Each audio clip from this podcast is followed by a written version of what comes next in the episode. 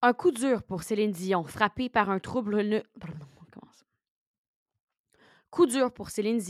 frappée par un trouble neurologique très rare qui l'empêche de performer. Une mise à jour économique qui risque de vous toucher directement et action collective contre le concepteur de Fortnite.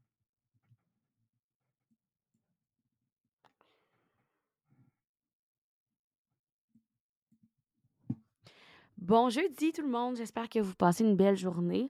Pour ma part, je mets toute mon énergie pour vous, pour ce 10 minutes de podcast, 15 minutes, mettons, d'enregistrement et euh, préparation parce que c'est journée migraine pour moi. Et ça m'arrive une fois par deux, trois mois que mon corps ne suit puis je dois dormir une journée pour me remettre d'une migraine. Mais je suis là, là, je bois du thé, puis ça commence à aller mieux.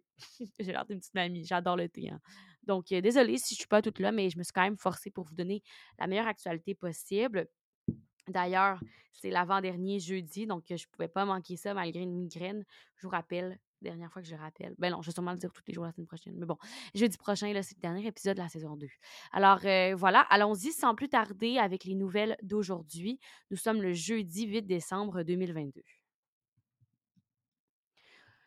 Comme vous l'avez probablement entendu aujourd'hui, la chanteuse québécoise Céline Dion a annoncé sur son compte Instagram qu'elle est atteinte d'une maladie neurologique très rare message qu'on peut voir sur ses réseaux sociaux là, et un peu partout où elle est bien émotive et où elle dit trouver ça très difficile hein, d'être loin de son, de son public, de ses fans, de ses admirateurs.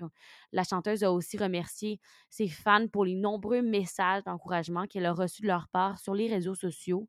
C'est euh, la source de spasmes musculaires qui ont forcé Céline Dion à être au repos depuis des mois.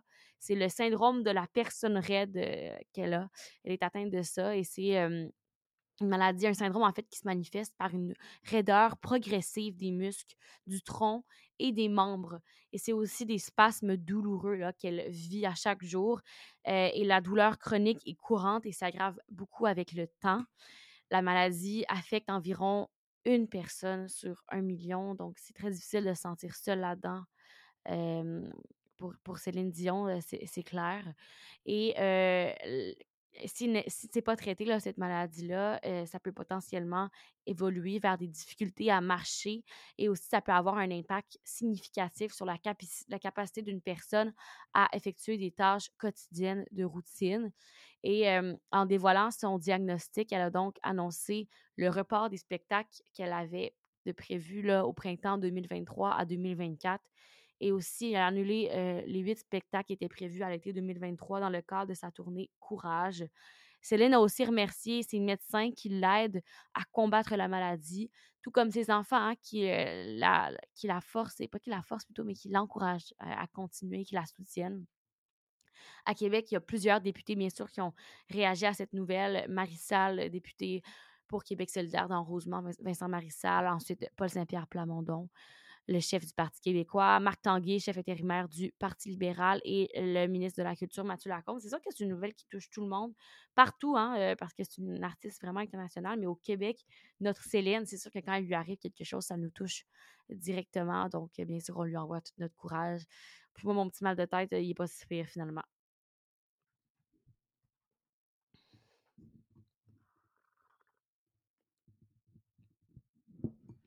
Le gouvernement du Québec a procédé aujourd'hui à ses prévisions budgétaires pour les prochaines années. Je sais que vite comme ça, c'est une nouvelle qui peut vraiment pas nous intéresser, mais sachez que c'est intéressant pour tout le monde parce que ça a un effet direct, ça vous touche directement dans vos poches parce que c'est votre argent qui, a un, impact là-dedans. Donc, je vous lis cette nouvelle à l'aide d'un article du Devoir que je trouve bien intéressant où la journaliste a tout simplement sélectionné six points principaux à retenir de cette mise à jour. Alors, allons-y. Premièrement, le point le plus important, euh, le ministre des Finances a décidé de soutenir encore plus les aînés. Alors, c'est les 70 ans euh, et plus. Ils vont recevoir au printemps jusqu'à 2000 dollars pour affronter l'inflation. C'était une promesse de la CAC lors de la campagne électorale. Alors, la CAC est revenue avec cette promesse aujourd'hui en annonçant la bonification de 411 à 2000 dollars du crédit d'impôt remboursable pour le soutien aux aînés. Le deuxième point, c'est le plafond à 3% Le gouvernement qui va plafonner plusieurs tarifs gouvernementaux à 3% pour les quatre prochaines années.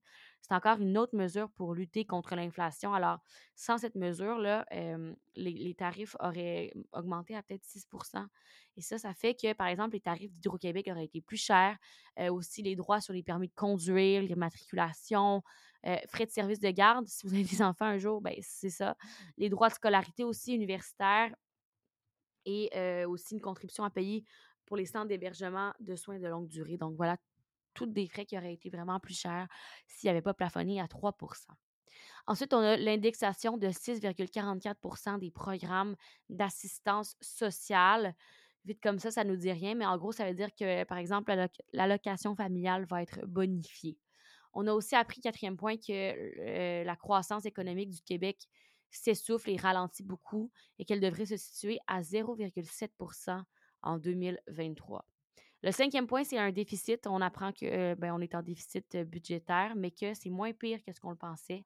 On se situe à, 5,3 milliards en 2022-2023. Et le dernier point, ce sont les logements. Il y a 3 000 logements sociaux et abordables qui sont planifiés au Québec grâce à une enveloppe de 445 millions de dollars. Par contre, malheureusement, le gouvernement a mentionné euh, qu'il se prépare bien sûr au risque d'une récession. On s'y attend. Hein, et ça, ça ferait que, les déficits du gouvernement gonfleraient tout de suite.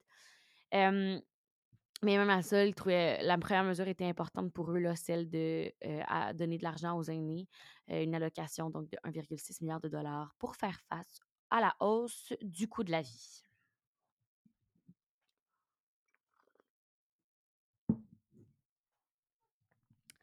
La vedette américaine du basketball, Britney Griner, est détenue en Russie depuis neuf mois déjà. Elle a été libérée jeudi. Ça a été fait dans le cadre d'un échange entre euh, un prisonnier qui à Moscou, euh, un, prisonnier qui vient de Moscou et euh, elle-même. Alors, le prisonnier, là, c'est Victor Bout, qui lui est aux États-Unis depuis dix ans emprisonné. L'échange s'est déroulé à l'aéroport d'Abu Dhabi, aux Émirats arabes unis.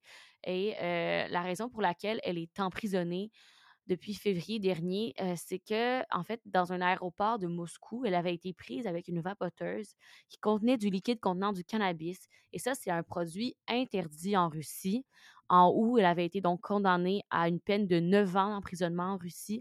Et après le rejet de son appel, elle avait été transférée en novembre dans une colonie pénitentiaire dans le centre de la Russie. Et lui qui a été dans l'échange, c'est Victor Bout.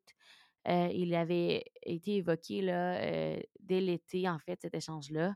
Lui, c'est un célèbre trafiquant d'armes russes qui avait été arrêté en Thaïlande en 2008 et avait été condamné à une peine de 25 ans de prison aux États-Unis.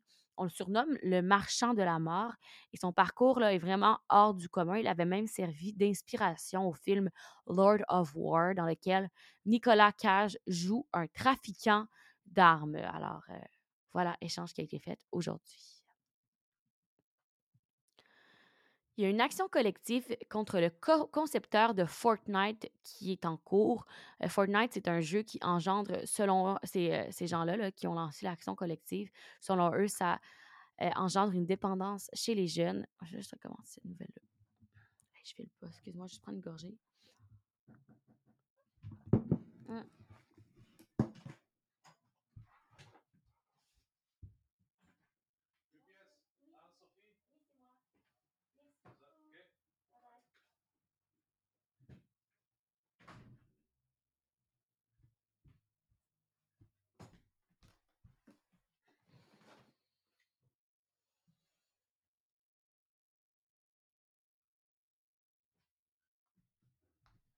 Excuse-moi, j'ai reçu un colis. On recommence. Il y a une action présentement une action collective contre le concepteur de Fortnite. Euh, les gens qui mènent l'action collective disent que c'est un jeu qui engendre une dépendance chez les jeunes. Et euh, en fait, ce qu'ils disent aussi, c'est qu'il n'y a pas de mise en garde aux parents lorsque, les parents décident d'acheter de, ou de permettre aux enfants de jouer à ce jeu. C'est le, cabinet d'avocats Calex qui entend mener cette action de groupe au nom de toutes les personnes physiques domiciliées au Québec qui, depuis le 1er septembre 2017, ont développé une dépendance après avoir joué au jeu euh, vidéo Fortnite Battle Royale. Cette euh, entreprise américaine qui a développé le jeu, qui s'appelle Epic Games, possède une filiale en Colombie-Britannique et aurait intentionnellement créé le jeu en ayant les jeunes en tête. C'est ce qu'avait dit les avocats qui ont déposé la requête en cours supérieure. Et les avocats disent que Epic Games a omis ou négligé de divulguer aux utilisateurs les risques, comme je disais, les risques, les dangers associés à l'utilisation de Fortnite. Et ça, ce qu'on dit, c'est que ça enfreint la loi à la protection aux consommateurs. alors, bien intéressant quand même de se dire qu'on commence à réaliser que les jeux vidéo, le virtuel, c'est vraiment addictif. Donc, une action collective posée aujourd'hui. Le gouvernement Legault rappelle à l'ordre le PDG des CIUS et CIS dans la foulée de la multiplication des cas dans la dernière année. Euh, dans les dernières semaines, mais c'est dans les dernières années, mais on en, a appris plus dans les dernières semaines. En fait, euh, il y a beaucoup de personnels soignants qui ont été suspendus, soit pendant la pandémie, soit récemment, pour avoir mangé de la nourriture qui était destinée aux patients. Euh, mais le problème, c'est qu'il n'y a pas besoin de vous dire qu'il manque de personnel dans les hôpitaux. Alors, suspendre un employé pour un geste comme ça, peut-être que c'est premièrement, peut-être que ça ne mérite pas une suspension. Et deuxièmement, peut-être qu'on peut se demander si c'est nécessaire lorsque, bon, il y a des gens qui pourraient mourir parce qu'il n'y a pas de personnel soignant pour s'occuper d'eux. Il y a eu le cas d'une infirmière qui a été suspendue pour avoir mangé une rôtie au beurre d'arachide à Longueuil. Ensuite, il y a eu une préposée aux bénéficiaires qui, elle, avait été suspendue parce qu'elle avait mangé une pointe de pizza, une pointe de pizza qui allait être jetée et elle avait été suspendue cinq jours pendant la pandémie. Et je vous dirais que les, préposés, aux bénéficiaires, on en avait besoin pendant la pandémie, surtout dans les CHSLD lorsque c'était le bordel total. Et il y a eu bien sûr plusieurs autres cas similaires d'employés qui avaient par exemple mangé un beigne, du bacon ou bu un café. Alors voilà, on comprend que c'est un peu ridicule et qu'il faut que les choses changent. Donc le ministre de la Santé, Christian Dubé, et ses collègues Sonia Bélanger et Lionel Carman vont faire une mise au point avec tous les PDG des établissements de santé. la sous-ministre à la Santé, Dominique Savoie, a aussi envoyé jeudi une missive à tous les grands patrons. Et dans, ce, dans cette missive, elle rappelle aux gestionnaires que la sanction doit être proportionnelle pardon, aux gestes posés.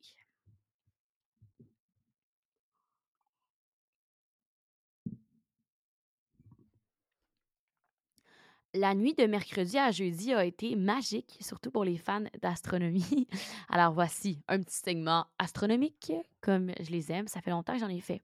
Alors ça a été, comme je l'ai dit la nuit dernière, euh, l'opposition de Mars a eu lieu. En fait, c'est un spectacle assez rare parce que la Lune et la planète rouge sont en même temps superposées. Disons, le mot, c'est occulté.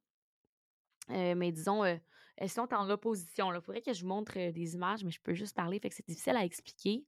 Mais c'est une opposition qui se produit tous les 26 mois, alors que Mars, la Terre et le Soleil se trouvent sur une même ligne. Et c'est très beau à voir.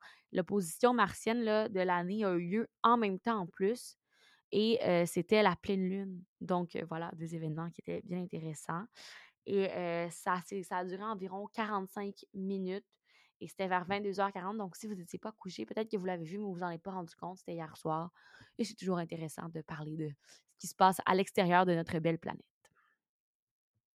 Et voilà, tout le monde, c'est tout pour aujourd'hui. C'est tout pour cette semaine aussi.